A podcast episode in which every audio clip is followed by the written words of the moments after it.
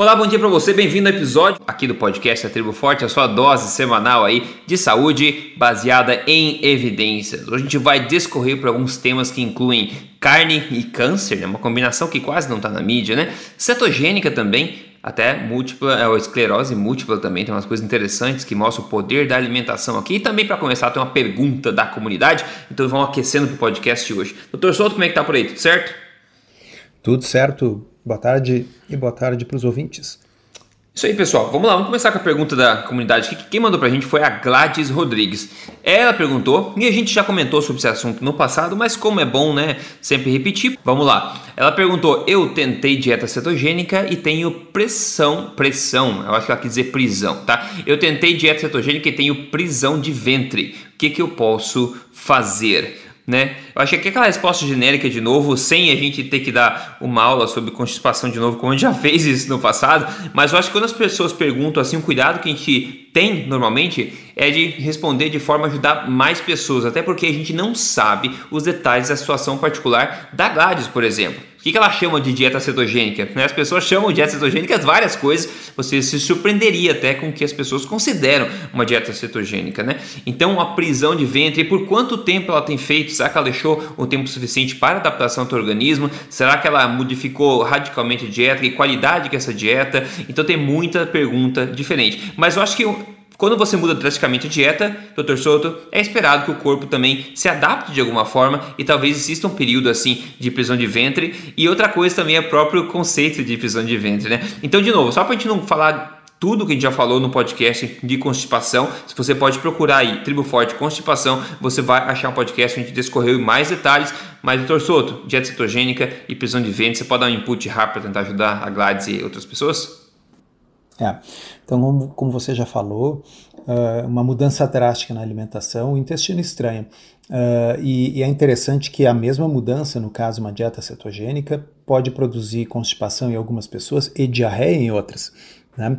mostrando que não é necessariamente uma questão de uh, a dieta tem pouca fibra, portanto dá constipação. Bom, a mesma dieta cetogênica com pouca fibra uh, pode dar diarreia em outras pessoas, depende do microbioma, da flora intestinal de cada pessoa e como é que o intestino reage. E pode ser uma cetogênica é. com alta fibra também. Exato, eu ia até dizer isso aí agora, ia, ia até me corrigir. Uh, então, Uh, da mesma forma que os intestinos reagem de forma diferente à mesma dieta, a, a, solução que cada um adota vai variar. Como você colocou no podcast que nós já discorremos mais profundamente sobre o assunto, tem, tem uhum. pessoas uhum. que, ao acrescentar fibras na dieta, melhoram, né? E tem um monte de alimentos ricos em fibra que são baixos em carboidrato, né? Vamos citar aí, por exemplo, abacate, vamos citar uh, as folhosas e os vegetais a salada de uma forma geral, coisas como linhaça e chia, né? tem um monte de alimentos ricos em fibra e pobres em carboidratos absorvíveis. Mas, e isso surpreende muitas pessoas, às vezes a solução é o oposto. Tá? Quanto uh, em, em, pessoas constipadas uh, que têm problemas de motilidade intestinal, na qual o intestino, uhum. na realidade, uh, tem dificuldade para empurrar aquele bolo fecal com o movimento peristáltico, quanto mais fibra tiver, atrapalha mais nesses casos. E aí uma dieta uh, quase isenta de fibras pode ser a solução para essas pessoas. E tem aí um monte de gente relatando isso. E existe um estudo que a gente citou naquele podcast, acho que tem lá a referência bibliográfica daquele estudo tem, nos sim. links do podcast, né? Uh, citando isso aí, quer dizer, não é coisa da, da minha cabeça, da cabeça do Polesso, é, tá, tá publicado. Então, uh, às vezes o aumento de gordura na dieta também tem esse efeito emulsificante, então a pessoa comendo um pouco mais de boas gorduras aí também o intestino funciona melhor. Às vezes a reposição de magnésio ajuda. Né? Uh, então, é, não dá para fazer uma orientação para esta ouvinte específica, mas vê aí que nós falamos um espectro de coisas que os nossos ouvintes como um todo uh, podem testar. Com certeza, com certeza, pessoal. Não existe uma receita para todo mundo mesmo. Pode ser diferentes causas para diferentes pessoas. Vamos lá. Olha só, uma das balelas né, espalhadas por aí é, para meter medo nas pessoas sobre carne vermelha é que isso aumenta os riscos de desenvolver câncer, não é verdade? Em particular, câncer coloretal. Logo, o sugerido seria fazer O que todo mundo parece sempre recomendar, né, nesse caso, ou seja, cortar gorduras e comer mais fibras. Bem, existe um ensaio clínico randomizado publicado no New England Medical Journal que testou uma dieta baixa em gorduras e altas em fibras, né, altas em legumes, alta em folhas, para tentar prevenir a reincidência de câncer coloretal em pessoas que já tiveram um deles removido antes. Né? Metade das pessoas seguiram essa dieta e outra metade seguiu a dieta que elas estavam habituadas, né? só foram é, enfim, aconselhadas a seguir uma dieta saudável.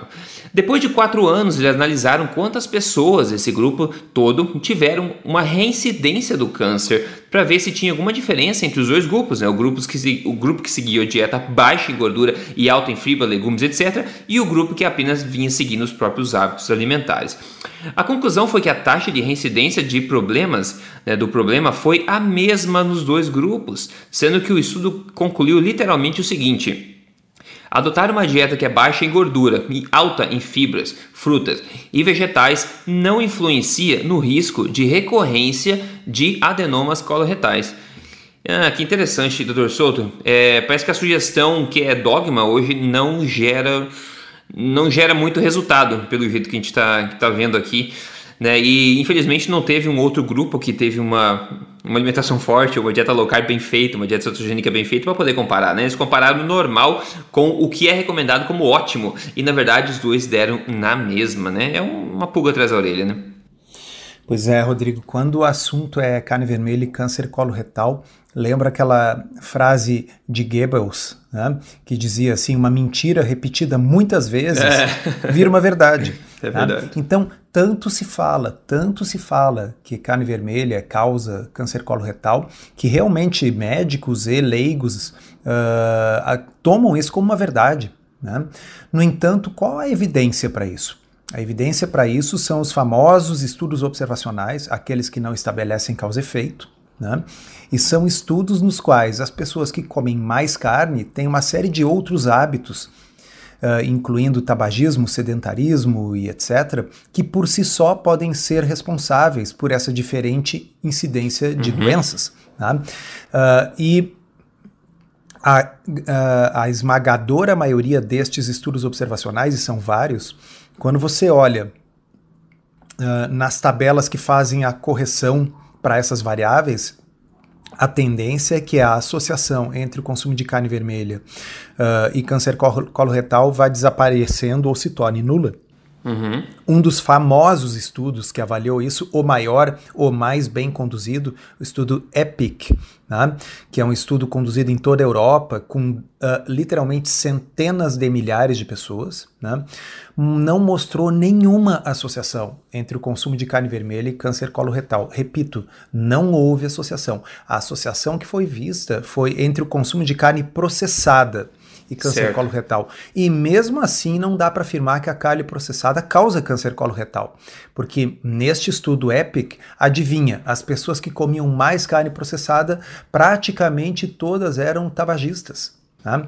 Quando é. eles pegaram, eu estou tentando lembrar de cabeça, mas era algo como 600 mil pessoas. Né? E quando eles pegaram e isolaram exclusivamente as pessoas que comiam mais carne processada, mas não fumavam, o número deu inferior a 600. Né? Então, quer dizer, era menos, muito menos de 1% da, da amostra, portanto, não tinha como fazer uma generalização estatística. Então é baseado nesse tipo de estudo que não estabelece causa-efeito, nesse tipo de correlação tênue e que está uh, basicamente da carne processada, e mesmo assim, com esse viés de que os que comiam carne processada eram os que mais tinham maus hábitos, que se baseia isso que hoje é dito assim como se fosse uma verdade. Bem, aí o que, que a gente tem que fazer? Será que tem um ensaio clínico randomizado, ou seja, um experimento de verdade? Para avaliar isso aí. Então é esse estudo aí que, que você acabou de ler. E o estudo foi negativo. Tá? Bom, uh, quem estuda ciência, filosofia da ciência, sabe que é impossível provar um negativo, tá certo?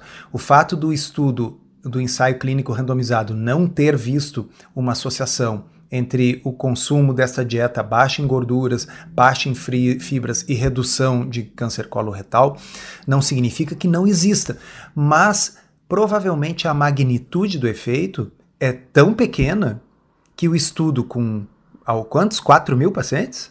Não, foram acho que dois mil e poucos pacientes. Dois, dois mil e poucos pacientes durando quatro foi, anos. Foi grande. Né? É, não conseguiu observar. Uh, e, e, olha que interessante, eles escolheram justamente uma população de alto risco.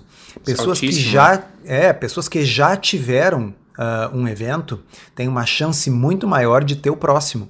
Então, uh, isso facilita que o estudo tenha poder realmente de avaliar a influência dessa mudança, dessa mudança de estilo de vida. E um detalhe bem interessante desse estudo é: não houve diferença estatisticamente significativa, mas teve um grupo que teve um número absoluto maior de, eh, de, de, câncer do que o outro. E adivinha qual foi o grupo que teve um número um pouco maior? Repito, a diferença não foi estatisticamente significativa, mas o grupo que teve mais episódios de câncer coloretal foi justamente o que comeu mais fibra e menos gordura. É, é ironicamente, né? Ironicamente, deu um P igual a 0,19, é isso, Rodrigo? Eu tô com ele na tela aqui, o P. O P. Uh...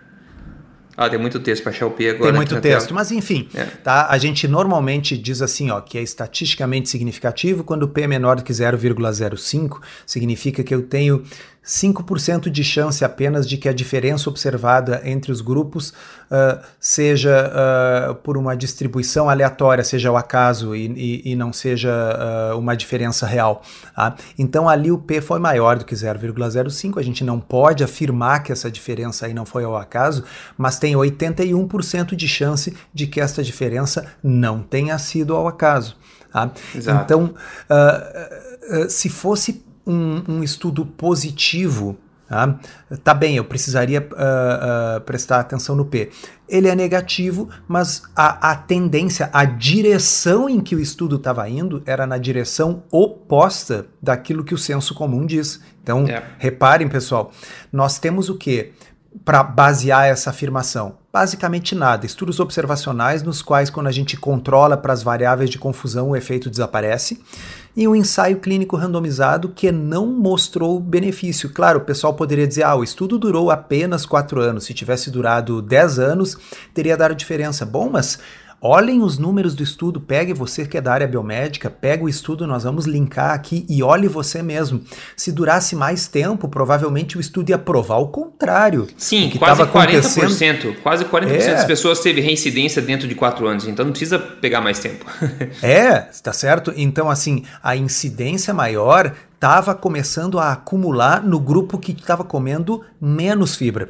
E existe estudo observacional Tá? Nós já falamos isso aqui no podcast, no qual se compara uma população onívora, que come vegetais e carne, com uma população vegetariana, e os vegetarianos tiveram mais câncer coloretal, especificamente mais câncer coloretal. Nesse estudo, os vegetarianos tiveram menos dos, de alguns outros tipos de câncer, mas o coloretal especificamente estava naqueles que não comiam nenhuma carne. Então, assim. Uh, é muito cisne negro, né, pessoal? É uma manada de cisne negro, né? É, tão difícil achar um branco no meio. É, é. Uma das coisas, a grande parte desses estudos que você comentou também, dos observacionais a respeito de câncer e carne vermelha, eles colocam no mesmo balaio carne vermelha e carne processada, né? Você estava falando que é, o, o estudo EPIC dividiu essas duas coisas, mas grande parte dos estudos eles colocam na mesma, no mesmo balaio. Coloca salsicha, que é feito de papel e sabe lá o que, junto com bife, na mesma, no mesmo balde. E daí é. avalia de forma semelhante. Isso e, não é justo, E outra, né, Rodrigo, assim, uh, pode até ser que a salsicha ou, ou que o, o, salame aumente o risco de câncer coloretal, mas a minha hipótese é outra. A minha hipótese é que nem mesmo a salsicha cause câncer coloretal. Sim, sim, mas a é também. As pessoas não comem salsicha pura. Não, elas, exato. Elas comem salsicha dentro de um pão com maionese feita com óleo vegetal, tomando Coca-Cola normal, com, tomando um milkshake depois, tá certo? Então, assim, o típico consumidor em altas quantidades de carne processada, ele consome a carne processada dentro de 80% de carboidratos refinados, Exatamente. batata frita, frita Exatamente. no pior óleo possível, ok? E aí a culpa é da salsicha. É, é. Os né? problemas são muitos, né? Isso que a gente tá é, apontando. Os problemas são me muitos. lembra do, do, do, do, do Assem Malhotra uh, fazendo a comparação no artigo dele lá sobre colesterol, que ele dizia assim: isso aí é a mesma coisa que a gente falar o seguinte: olha, sempre que tem fogo, tem um lugar pegando fogo, a gente enxerga aquele pessoal, os bombeiros, aqueles carros vermelhos, eles vestidos com aquele uniforme. É. Conclusão: os bombeiros devem ser os culpados por todos os incêndios. É, é. Eles estão sempre lá? Exato, exatamente, é o mesmo raciocínio, né? Olha só, a gente vai falar aqui em seguida outra coisa que mostra o poder da, uma dieta cetogênica, por exemplo. Mas antes de contar o caso de sucesso, o que é notícia boa de sempre, né? A Sônia Virginia mandou pra gente, ela falou: Eu iniciei o desafio dos 30 dias com 84,6 quilos e terminei o desafio com 78,5 quilos. São 30 dias, né? Ela falou: Perdi 6,1 quilos e ganhei disposição e bons hábitos. Na primeira semana, perdi 4,4 quilos, iniciei a segunda a fase 2, nessa segunda, fico muito feliz de ter entrado nesse processo, pois sinto que será algo definitivo. Então, novamente, mudança rápida, adaptação rápida no corpo e quando você emagrece certo, você se emagrece, você emagrece sentindo-se bem. E esse é um ótimo sinal que você está no caminho certo. Nesse mesmo período, eliminou então em 30 dias 6,1 quilos e 10 centímetros de cintura, 4 centímetros de peito, 3 centímetros de quadril e vai ainda com outras medidas, ok? Então, coisa, coisa grande. Parabéns a Sônia, obrigado por ter compartilhado com a gente gente. Se você quer seguir o mesmo processo que ela está seguindo, entra em código emagrecerdevez.com.br, que é um programa completo de emagrecimento baseado em ciência que te leva passo a passo até a sua forma ideal. Ok. Maravilha. Vamos lá. Maravilha. Um estudo feito em 27 pessoas com esclerose múltipla. Comparou os impactos de uma dieta mediterrânea com uma dieta cetogênica nessas pessoas, sendo ambas dietas isocalóricas, ou seja, ambas dietas com a mesma quantidade de calorias. No final de quatro meses, várias coisas foram medidas, mas em destaque estão a sensação de fome e também massa muscular. A conclusão do estudo foi a seguinte: a dieta cetogênica aumenta a massa magra e diminui inflamação e oxidação, possivelmente como uma consequência do aumento da saciedade e diminuição da fome em pacientes que têm esclerose múltipla. Olha que coisa interessante, pessoal. A esclerose múltipla é uma coisa extremamente triste. O pessoal que não conhece, a pessoa fica basicamente imóvel e a própria dieta, quer dizer, uma dieta cetogênica, que a gente pode ver como uma dieta, digamos, que tenha mais valor nutritivo, é capaz aí, é menos tóxica, é capaz de aumentar a massa magra nessas pessoas também e diminuir a inflamação.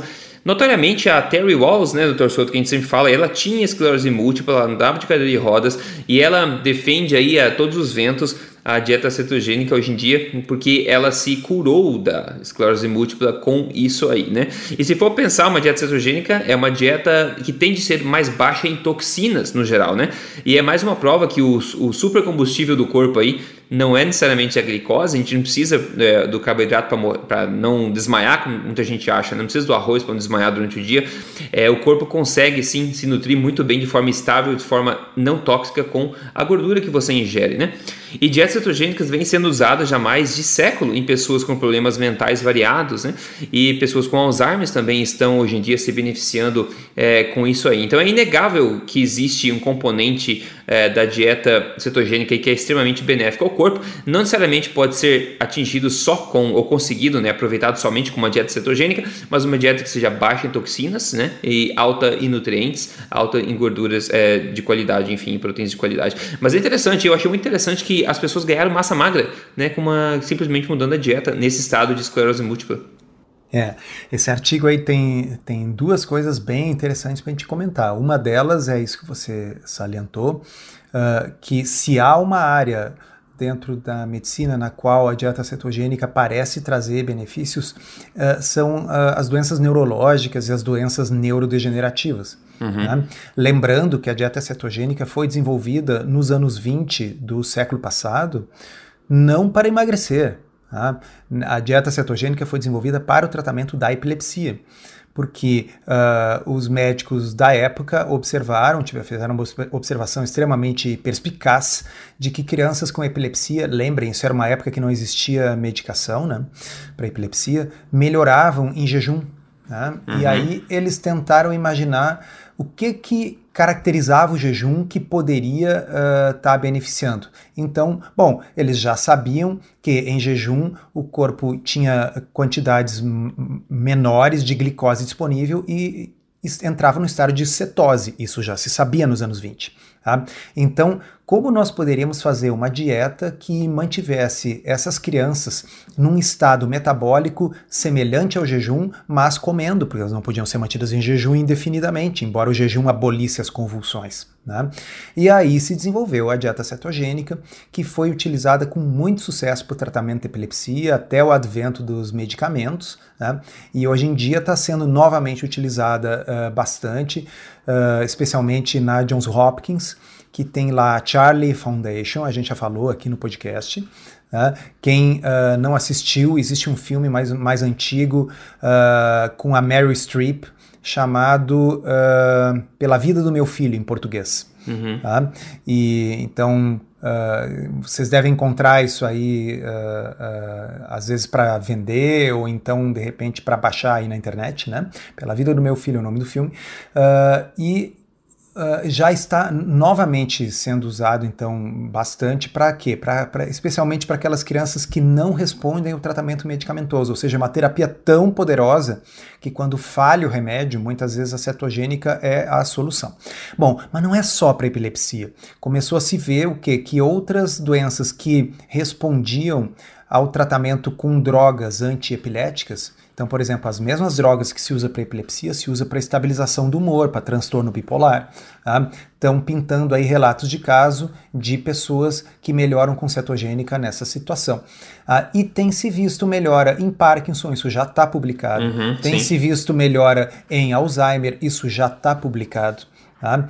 Uh, e agora, então, uh, esse estudo aí sobre. Uh, sobre esclerose múltipla, ah, são todas doenças nas quais se supõe que haja um problema no metabolismo uh, cerebral da glicose. E aí, poxa, o que, que pode ser melhor do que oferecer para esse cérebro um combustível alternativo? Né? Uhum.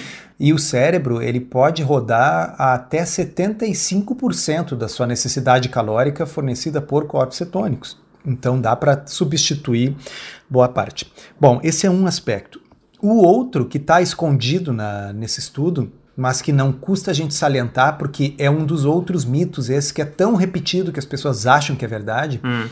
é o seguinte: o problema é que se eu não tiver carboidrato nenhum na dieta, o corpo vai queimar músculo para fornecer glicose. não é isso que dizem? É, dizem sim.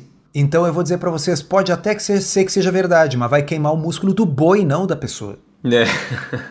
tá certo?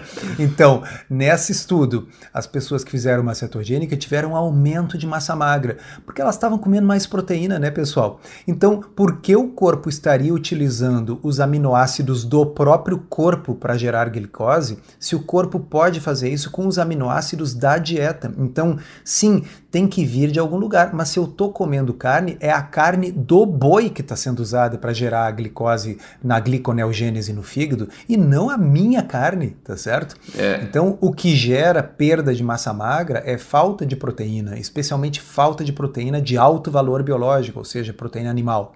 Tá?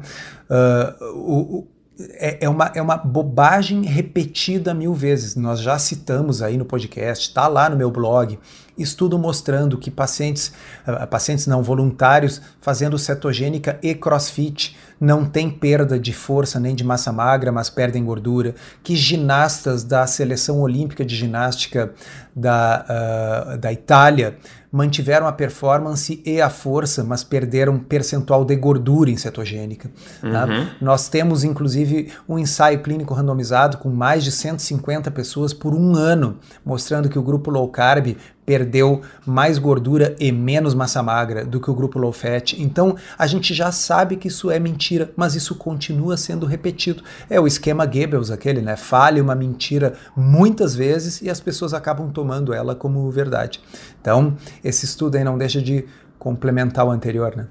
Não, com certeza. Tem duas coisas que eu sei que com certeza fazem acontecer ó, é, um catabolismo muscular aí. Uma delas é não utilizar os músculos, ou seja, ficar sedentário completamente. Os músculos são tecidos caros, eles vão ser degradados. E outra coisa é o veganismo, né? Enfim, só para não deixar, tinha que ter colocado nesse podcast também. Uh, ok, chegou a hora de falar o que a gente comeu no almoço, né? Agora você acabou de almoçar, então manda lá o que, que você degustou. Então, olha só. Uh, eu estava uh, chegando de um voo, né, quando eu fui gravar esse episódio, e eu estava em quase 24 horas de jejum. Tá? Então, tá com fome.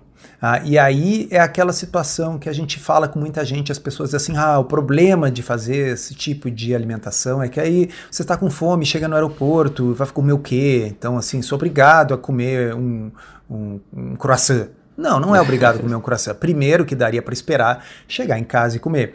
Eu optei por comer no aeroporto, porque no aeroporto de Curitiba tem uh, um madeiro. Ah, eu vou fazer propaganda para Madeira aqui porque eu acho legal uma coisa que já me aconteceu mais de uma vez lá, ah, que é pedir um hambúrguer e pedir, olha, posso comer esse hambúrguer sem o pão? Tá? Uhum. E não era aqueles que tem hambúrguer no prato que já é sem o pão. Eu pedi um que originalmente vem com o pão, porque eu queria um que tinha duas carnes. Sim. Tá? E aí pedi e uh, o garçom nem pisca, só confirma se é isso mesmo e traz ele num pratinho, uh, né, com Uh, com todos os seus conteúdos ali no pratinho sem o pão. Então, quer dizer, não custa a gente pedir uh, para o garçom para fazer uma adaptação. Praticamente qualquer estabelecimento concorda com isso. Hoje em dia, cada vez mais, porque as pessoas já reconhecem que os indivíduos Sim. têm, às vezes, suas necessidades individuais. No meu caso, é porque eu não quero comer pão, mas poderia ser um celíaco que, que não pode comer pão. Né? Poderia ser um diabético que não pode comer pão. Né? Então, uh, eu acho que não só a gente tem que uh, pedir para que quem está nos atendendo se acostume com esse tipo de coisa, para que isso cada vez mais seja levado de uma forma uh, normal, né? Uh, mas também, enfim, fazer o elogio aí pelo, pelo respeito que o estabelecimento tem pelas pessoas que querem o prato modificado. É, isso é legal, tá ficando cada vez mais comum mesmo. Cada vez mais gente, por dois motivos. Um, que a consciência está sendo ampliada em termos do, de coisas que não fazem bem. E outro, mais negativamente, seria o aumento da, das alergias que o pessoal está tendo, né? Tá desenvolvendo cada vez mais alergias, por causa que o corpo está cada vez mais fraco, cada vez mais tóxico, e as pessoas acabam tendo esse problema de alergia. Então, essas duas coisas. Então, cada vez sim está bem mais comum, e fora do Brasil é extremamente comum você pedir qualquer alterar o teu pedido por causa de qualquer restrição alimentar que você tenha. Inclusive, às vezes eles pedem, uh, sem você mesmo indagar que você tem ou não, eles já pedem para confirmar. Então não tenha vergonha não, dá para se adaptar com certeza. É... Ah, pô, de almoço hoje eu coloquei na chapa aqui baita de um, de um bife e também um fígado de galinha orgânico do lado ali. E fica uma dica para os fortes, tá? Para os fortes, não para os fracos. Que o fígado, o fígado de galinha, se você não cozinhar ele demais, você cozinha ele, ele é suculento, um pouquinho rosa, ele fica um pouco doce, porque adivinha, o fígado é onde tem a maior quantidade de glicose na carne do boi, olha só, ou da galinha no caso, né? Então ele tem um, um fundo assim de gosto doce, que maravilha. Então é uma sobremesa. Quando eu falo que é sobremesa, eu não tô brincando não, mas eu sei que o pessoal acredita que sobremesa tem que ser brownie ou sorvete, mas um fígadozinho bem bem feito, pessoal. e como eu falei, é pros fortes. Eu sei que a Maria tá torcendo o nariz agora, mas paciência, tem tempo nessa vida, né? então, beleza. É basicamente isso, então. Agradeço todo mundo. Siga a gente no Instagram, siga lá o Dr. Souto em JC Souto, me siga lá em Rodrigo Polesso e também a BLC em ablc.org.br e conheça a Tribo Forte, tem acesso a todas as gravações dos eventos lá, as receitas, é só você entrar em triboforte.com.br. Não falta recurso para você ser a melhor versão de você mesmo. Então a gente se fala na próxima semana, doutor Souto. Obrigado e até lá. Obrigado, um abraço, até semana que vem.